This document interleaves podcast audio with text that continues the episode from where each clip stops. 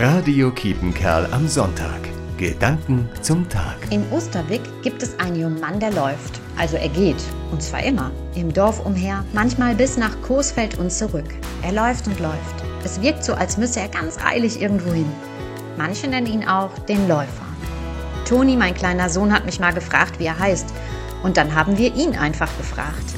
Er hat uns angelacht und uns seinen Namen verraten. Jetzt grüßen wir uns immer. Dann kommt noch ein Satz hinterher. Letztens habe ich ihm gesagt, habt ihr schon lange nicht mehr gesehen? Und er, du bist auch nicht so viel unterwegs gewesen wie ich. Da hat er recht. Ich traue mich nicht zu fragen, warum er so viel unterwegs ist. Vielleicht irgendwann. Und ein bisschen Scheu haben wir schon verloren. Und mit dem Wissen um seinen Namen ist er nicht nur der Läufer. Gott kennt jeden Namen, jede Geschichte und jede Traurigkeit, jede Hoffnung.